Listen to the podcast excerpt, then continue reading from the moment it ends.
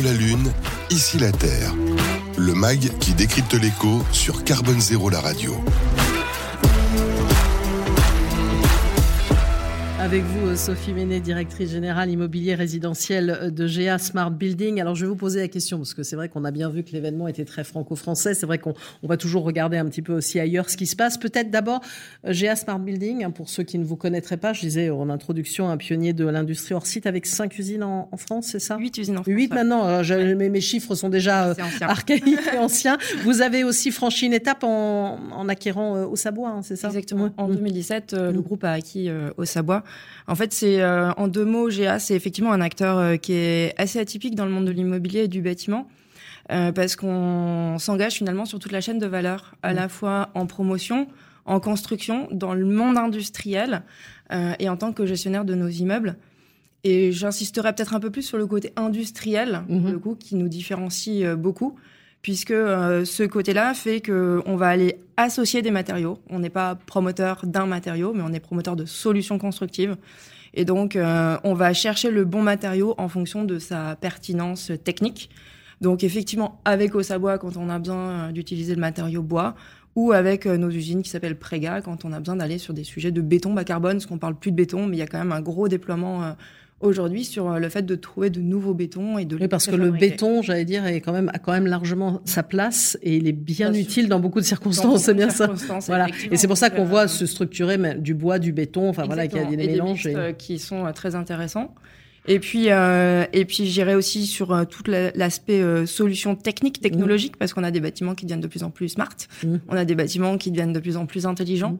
Et euh, ça, c'est pareil. Nous, on développe avec toutes les équipes de R&D et nos usines mmh. des produits de CVC, de luminaires, de gestion technique des bâtiments, etc.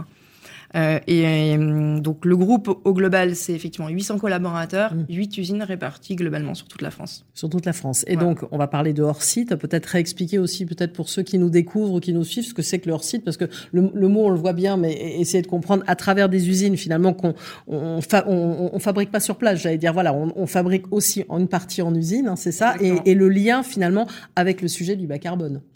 Ben en fait, le hors site, c'est vraiment la notion de préparer, concevoir. Mmh ensuite de produire en usine et de préfabriquer, mhm. et ensuite d'assembler sur chantier et de construire. On utilise un peu des termes euh, différents aujourd'hui.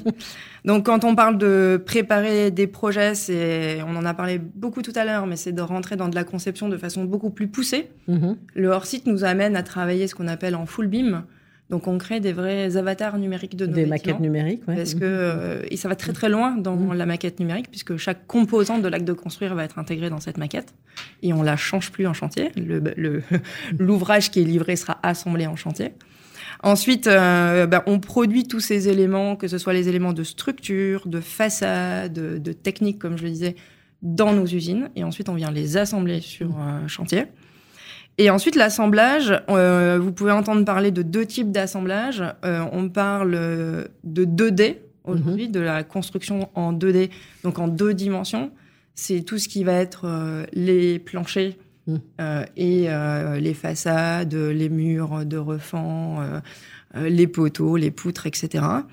et donc, quand on fait de la 2D, ben, ces éléments sont construits en usine assemblés sur mhm. site. Et quand on fait de la 3D, eh ben, c'est ces éléments 2D qu'on garde en usine, qu'on assemble et dans lequel, à l'intérieur, en usine, on vient faire l'intégralité des finitions, donc l'ensemble des corps d'état techniques et architecturaux. Et ces modules 3D, quand ils viennent sur chantier, ils sont soit assemblés de façon structurelle, et donc ça mhm. devient la structure du bâtiment, sans autre structure complémentaire, soit ils peuvent être utilisés, par exemple, pour des salles de bain préfabriquées ou autres, et là, ils viennent dans une structure de bâtiment existant pour de la rénovation, par exemple. Voilà, et alors on le comprend, on réduit aussi les nuisances sur les chantiers. Euh, il y a aussi dans la construction, dans l'élaboration, par exemple, du numérique aussi, de réduire autant que possible l'impact. C'est là où il y a le lien avec le, les enjeux de bas carbone. en fait, euh, les... finalement, le... moi, ce qui m'a choqué, enfin, ça fait six mois hein, que je travaille dans le hors-site, mais euh, et que je découvre le monde de l'industrie aussi. Mais déjà, un, le hors-site aujourd'hui, le hors-site chez GIA, c'est un hors-site qui est français. Mmh. Ça, il faut le dire parce que globalement, le monde entier se structure autour du hors-site, mais il n'y a pas tant de, de pays qui se sont structurés pour réussir à le faire chez eux. C'est ce que j'allais vous dire. Alors justement, parce on parle de l'herbe est-elle plus verte ailleurs. Alors en tout cas, il y a des chiffres qui disent que c'est un marché en pleine croissance. Hein. Euh, euh, il y a McKinsey qui dit d'ici 2030, 20% des bâtiments construits dans le monde le seront hors site. On voit que, alors aux États-Unis, hein, il y a des perspectives de marché, en particulier de la construction modulaire, même si c'est une partie du hors site qui ne cesse de, de, de progresser hein, pour atteindre 130 milliards de dollars euh, aux États-Unis en particulier. On a quelques exemples dans les pays plutôt du, du Nord. Hein, c'est ça en, en, Europe ou peut-être couler du béton, c'est pas si simple ça pour eux. Ben, Est-ce qu'en France, enfin en France, vous êtes un pionnier, mais on est encore un peu dans, dans, le, dans le début, quoi, dans le tout ben, début. Pour l'instant, en France, il y a en fait très, très enfin, euh, clairement, nous on lance, euh, enfin, on se structure pour être en capacité de produire euh, les les vrais premiers immeubles en hors site. Il y a quelques expériences qui ont été faites, mais à mmh. des échelles plutôt démonstratives.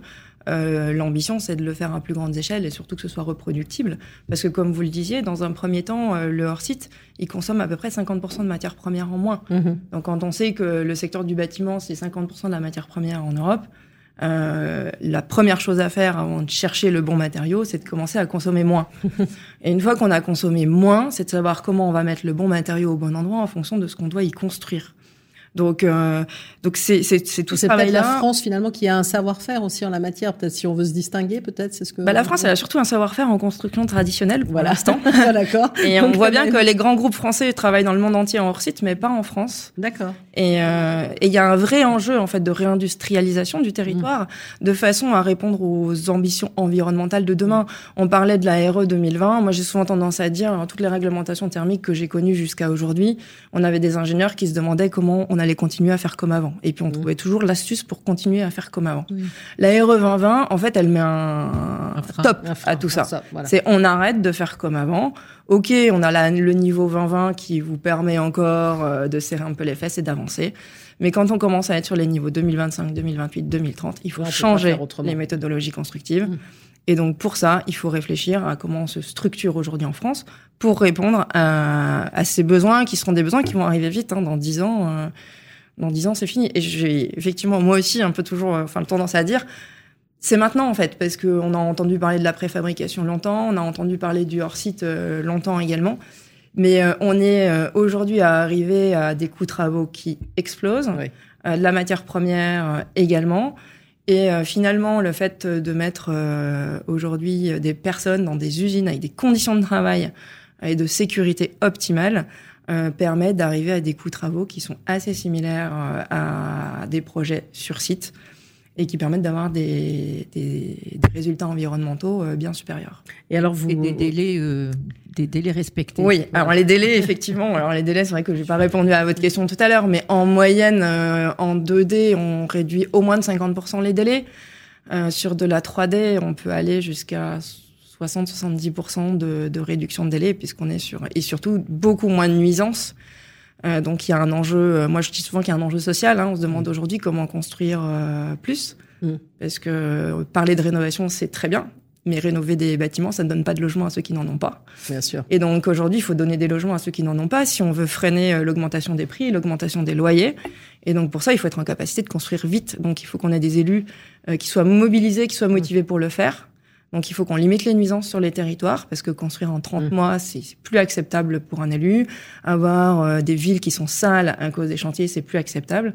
Et je pense qu'à ce titre-là, euh, ça, ça, plaide aussi euh, pour euh, pousser les méthodologies hors site. Et alors, il y a une idée parfois aussi préconçue. J'allais dire, quand on parle de préfabriqué, on dit on va nous fournir le même bâtiment sous le même format. Ça n'empêche pas l'inventivité, quand même, le, hors site. Pas du tout. pas du tout. Et d'ailleurs, vous voulez devenir, vous l'avez dit, leader de l'immobilier résidentiel. J'imagine aussi, c'est pour faire aussi proposer des, jolis produits et des logements. En fait, moi, j'ai souvent tendance à dire le, le hors site, c'est pas une écriture architecturale. le, enfin, le fait de construire hors site, c'est le fait de préfabriquer des éléments qui vont être assemblés et qui vont nous permettre. C'est une méthodologie de, construction. Donc après, euh, ben, c'est l'intelligence des architectes.